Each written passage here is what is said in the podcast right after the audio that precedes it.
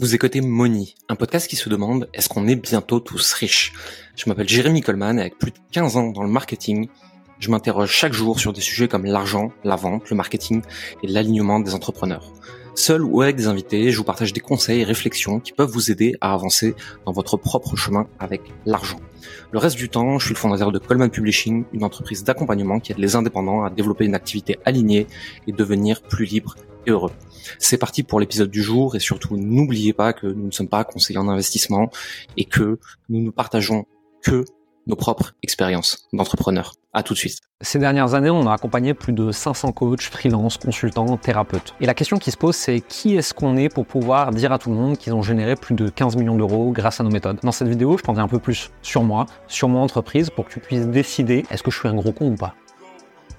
Faut savoir que moi, à la base, je viens pas du tout de l'univers du coaching, je viens de l'univers du conseil en stratégie euh, social média, communication digitale. J'ai un master en stratégie digitale des marques. Donc en fait, je suis le stratège digital derrière des marques, derrière des personnalités. J'ai bossé par, dans le passé avec des influenceurs, avec des grandes marques internationales, avec des sportifs, des politiques, des choses comme ça. J'étais un peu la personne de l'ombre qui gérait la stratégie de communication. Sauf que non seulement la relation avec les entreprises corporate, elle est compliquée et elle est chiante, mais en plus de ça, c'est pas tellement gratifiant à la fin de la journée. Ça paye très très bien, hein. mais on bosse beaucoup, c'est très dur, il faut toujours être euh, aux aguets. Et au bout d'un moment, ça m'a fatigué. Et en fait, j'ai fait mes premiers stages dans le milieu des infopreneurs, des coachs, des business en ligne. donc, j'ai envie de revenir à ces premiers amours-là. J'ai développé une première entreprise où je faisais du conseil en storytelling, en personal branding, en prise de parole digitale. Et au fur et à mesure, en fait, j'ai transitionné de programme en programme, d'entreprise en entreprise, d'abord avec des clients one-one, puis des petits groupes, puis des programmes evergreen que j'ai fait évoluer, que j'ai amélioré, etc.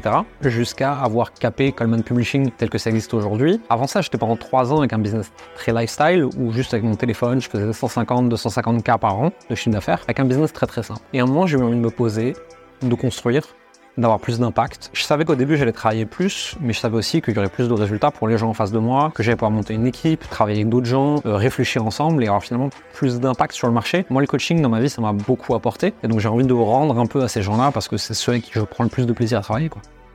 Ce que j'ai fait pour euh, créer les stratégies qu'on enseigne aujourd'hui à nos clients, c'est que au tout début, je suis parti de la théorie que j'avais appris à l'école et que j'avais développée dans les grandes entreprises. Ensuite, je me suis demandé, ce qu'on fait dans les grandes entreprises, est-ce qu'on pourrait l'appliquer à des indépendants? Oui, mais il faut faire quelques twists. Ok, on peut le faire pour eux.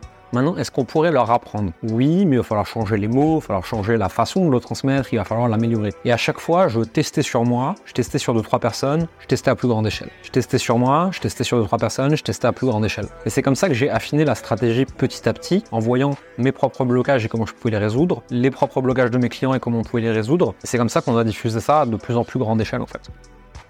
En fait, je pense que la peur de manquer de légitimité, le syndrome de l'imposteur, le syndrome de légitimité, tous ces trucs-là viennent de deux choses. La première, c'est que tu sais au fond de toi si tu es légitime ou pas pour faire quelque chose. Il y a beaucoup de gens qui le sont pas. En fait, ils ressemblent du syndrome de l'imposteur, ils disent que c'est un truc qui sort de nulle part, mais en fait, juste ils sont pas assez bons. Et ça tombe bien, au début, on est tous pas assez bons. Peut t'améliorer. Derrière, il y a aussi le fait que syndrome de l'imposteur, sentiment d'illégitimité, c'est le fait que tu es hors zone connue, hors zone de confort, hors zone de facilité. C'est très bien, ça veut dire que tu grandis. Tous les 3 à 6 mois, tu devrais ressentir ça parce que tu passes à un autre niveau en fait de ton activité et des gens que tu veux aider. Le meilleur moyen de pas ressentir ça, c'est de commencer par aider des gens moins avancé que toi à faire quelque chose que tu maîtrises. Et au fur et à mesure que tu maîtrises de plus en plus de choses et que tu as de plus en plus d'expérience, tu peux faire des promesses de plus en plus grandes. Et il vaut mieux commencer par une toute petite promesse, peut augmenter au fur et à mesure. Moi, j'ai commencé par dire, je fais du conseil en storytelling, il n'y a pas de grande promesse. Ensuite, je t'aide à développer ton personal branding, je t'aide à créer tes offres, je t'aide à développer ton activité. au moment où on a créé Coleman Publishing et des programmes qui disent, on va vous aider à atteindre un tel chiffre d'affaires par an, on va vous aider à développer votre activité, à avoir des clients plus facilement. Moi, j'avais déjà développé 3-4 entreprises, j'avais déjà accompagné des dizaines de personnes en one-one, et ensuite j'ai pris des petits groupes, et ensuite des plus grands groupes, et j'ai fait des promesses de plus en plus grandes. Et même malgré tout ça, aujourd'hui, nous on fait pas de surpromesses, on fait pas de promesses chiffrées, on te dit, voici la méthode qui en théorie permet de. La réalité, c'est que est-ce que toi tu vas faire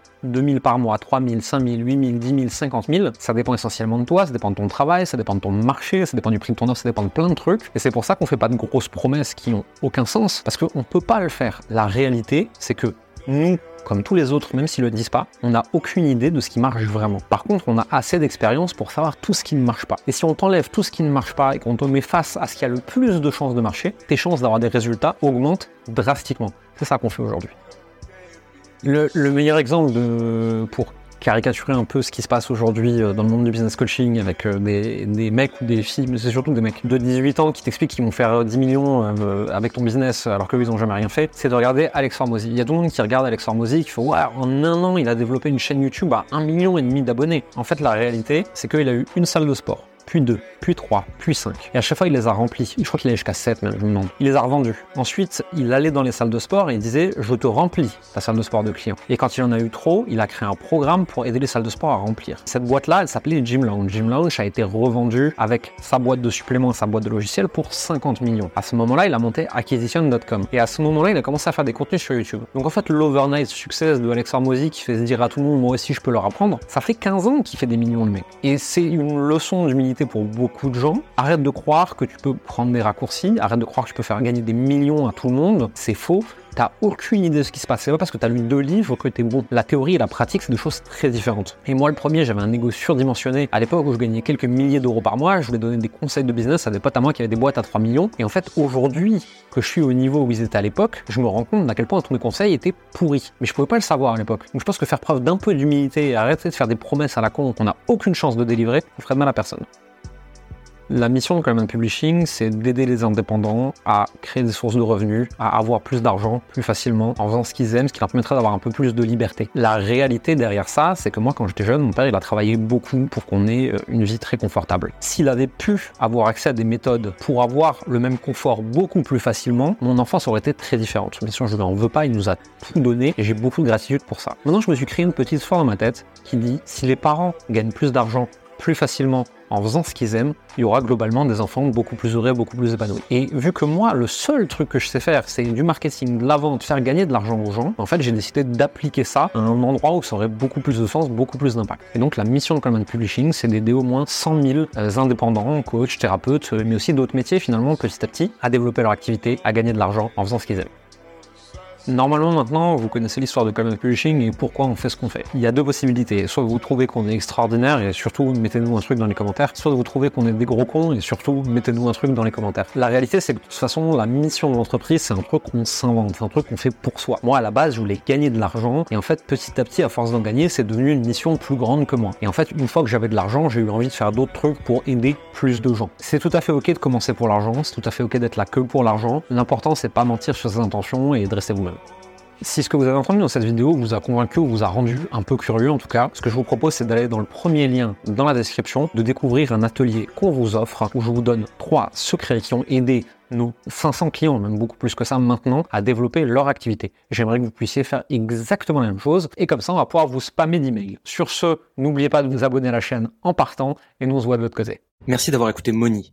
Vous êtes encore 93% à écouter chaque semaine ces épisodes et n'avoir jamais mis un like, un abonnement ou un commentaire et des étoiles sur votre plateforme d'écoute préférée comme Apple Podcast, Spotify ou Deezer.